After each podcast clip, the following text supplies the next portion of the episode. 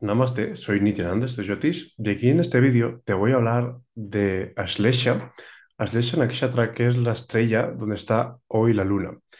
Hoy Chandra, si miras en, en el tránsito, está en un nakshatra que se llama Ashlesha en el segundo pada, es decir, no en la primera parte de Ashlesha. Ashlesha se divide en cuatro padas, igual que cada nakshatra, y el segundo pada de Ashlesha cae en Capricornio Navamsha, lo cual inhabilita un poco conseguir cosas a nivel material justamente en esa fracción, los 6 grados de recorrido de Ashlesha. ¿Vale? Entonces, esta estrella es una estrella regida por, por Mercurio eh, y va de los 16,41 grados a los 30 de Cáncer. Por lo tanto, es la segunda estrella de... La tercera estrella de Cáncer, ¿vale? Viene Pushya, Punarvasu, Pushya y Aslesha. Como es una kshatra que cierra la constelación de Cáncer, no es candita, no está partida, por lo tanto está en toda su esencia, no tiene dos agendas, sino la agenda de Cáncer y Mercurio, ¿vale? Al no partirse por signo. Digamos que esta estrella está regida por el dios de la naga, las nagas, que son las serpientes divinas, y es una estrella que mm, tiene una parte positiva y otra parte que es negativa. Cuando hablamos de nagas, son serpientes divinas que están a favor de los devas. Si fueran negativas, diríamos sharpas, ¿vale? Sharpas son las serpientes que son rakshasas, ¿vale? Pero una naga tiene una funcionalidad muy parecida al Atma Karaka, que es otorgar resultados de casa 1, casa 8 mixtos, lo cual indica que pueden otorgar avance o pueden otorgar karma. Depende de nuestras decisiones, depende de nuestra actitud en la vida. Por lo tanto, las nagas em, son seres divinos que pueden ser amistosas o inamistosas según lo que vamos haciendo. Su función es custodiar el conocimiento y los tesoros, em, no solo materiales, sino espirituales y de cualquier tipo de, de cosa. Por ejemplo, el conocimiento oculto, el conocimiento tántrico, lo místico, todo eso está custodiado por las nagas. Y un mal uso de ese conocimiento puede dar eh, un enfado de las nagas. Y cuando las nagas se enfadan, por ejemplo, pues podemos tener problemas serios, ¿no? De salud, en la casa, en la pareja, económicos, ¿no? Pueden dar una pobreza extrema. Por eso cuando alguien me dice, Acha Guruji, ¿cómo se hace una naga puya? ¿O cuál es mi naga? ¿O cómo trabajo con las nagas? Suelo decir que no las toquéis. ¿Por qué? Porque tienen un arma de doble filo, ¿vale? Y hay que estar preparado y bien formado para una puya o para cualquier ritual a las nagas.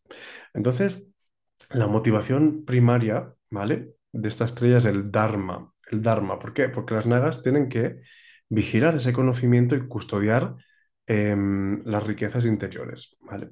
Son las guardianas del conocimiento divino. Entonces, si entiendes a la deidad de Ashlesha, entiendes ya gran parte de Ashlesha. Me voy a asegurar que esté grabando, porque igual estoy hablando, así estoy grabando. Entonces, es importante también em, que vea el símbolo animal de esta estrella, ¿vale? Que es el gato macho, gato masculino, ¿vale? Por lo que, si entiendo que la deidad es naga y que es una naga, entiendo que el símbolo es un gato macho, entiendo que esta estrella genera una personalidad en la persona de marcar territorio, ¿no?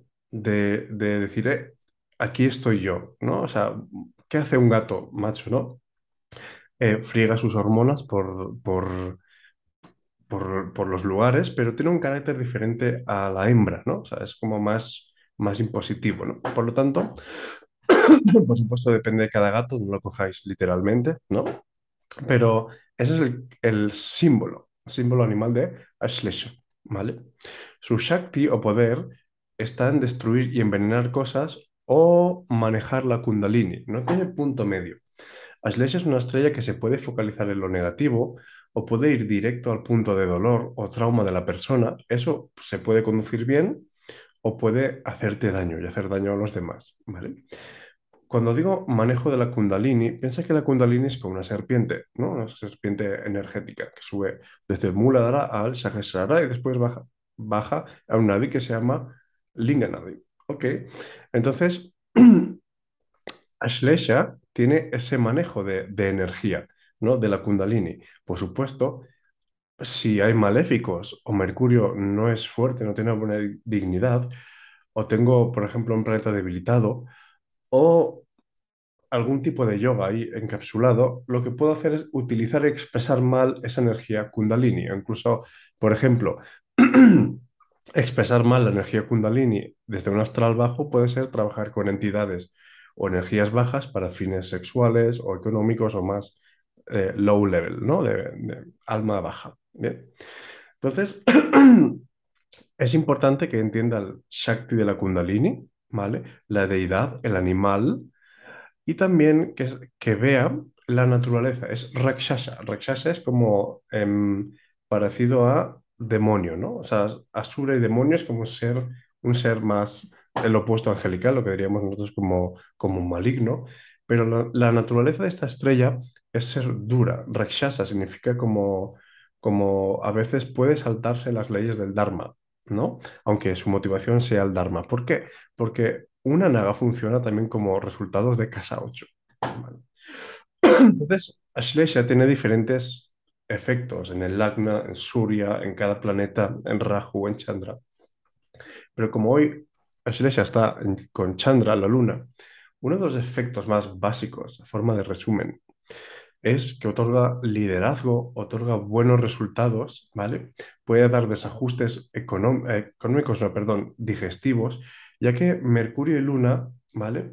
Están conectados con el intestino grueso, ¿vale? Que sería Mercurio por, por Virgo, ¿vale?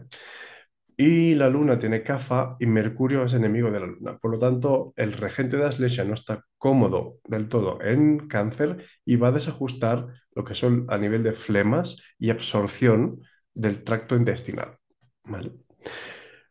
Em, el nativo puede acumular mucho conocimiento con un Chandra, con la luna en Aslesha, ¿vale? Y es un, una posición donde no es muy buena en las primeras experiencias, en las relaciones o el primer matrimonio, sino da, un, da buenos resultados más bien a partir de los 30, 32, 35 años, ¿vale? No es la primera fase donde me experimento eh, conyugalmente. Eh, Ashlesha siempre tiene la funcionalidad de una serpiente, es decir, puede no mentir, pero esconder y ocultar cosas, ¿vale? Por lo tanto, tengas lo que tengas ahí, es una característica de Aslesha, ¿no? Te lo digo todo menos, menos algo. O te digo algo y no te digo nada. O no te digo nada y te lo digo todo. Es un poco Aslesha Nakshatra, ¿vale? Entonces, es importante que, que, vea también la parte negativa de Aslesha, que puede ser como incrustar en la mente el hábito de un juicio rápido, ¿vale? O ver lo sutil antes que los demás y ver lo que está oculto antes que los demás, pero siempre focalizarse en lo negativo ¿no? y en la queja, para poder revertir eso. ¿vale? Pero eso es un resumen muy, muy, muy simple de lo que es Shlesha Nakshatra. Eh, a partir del día 2 de noviembre voy a estar dando un curso eh, profundo sobre estrellas fijas, sobre nakshatras, centrado en la simbología y en cómo se interpretan en la carta. Porque es ok, una vez conozco el nakshatra, ¿cómo, cómo sé que el pada 2 de, de um, Aslesha da en Capricornio y qué significa eso? ¿Cómo sé, por ejemplo, que el pada número 1 de Aslesha me da en Sagitario, ¿no? Y eso puede dar como facilidad para destruir enemigos o obstáculos, ¿no? Eh, entonces, vamos a dar la parte simbólica y la parte inter interpretativa de los nakshatras, ¿vale? Para que así sepáis utilizarlo, ¿vale? Así que si estás interesado, eh, ponte en contacto conmigo a través de la web o mi canal de Telegram y espero que te haya gustado este vídeo. Seguimos viéndonos en el siguiente. Om Namah Shivaya y gracias por compartir y comentar sobre mi contenido.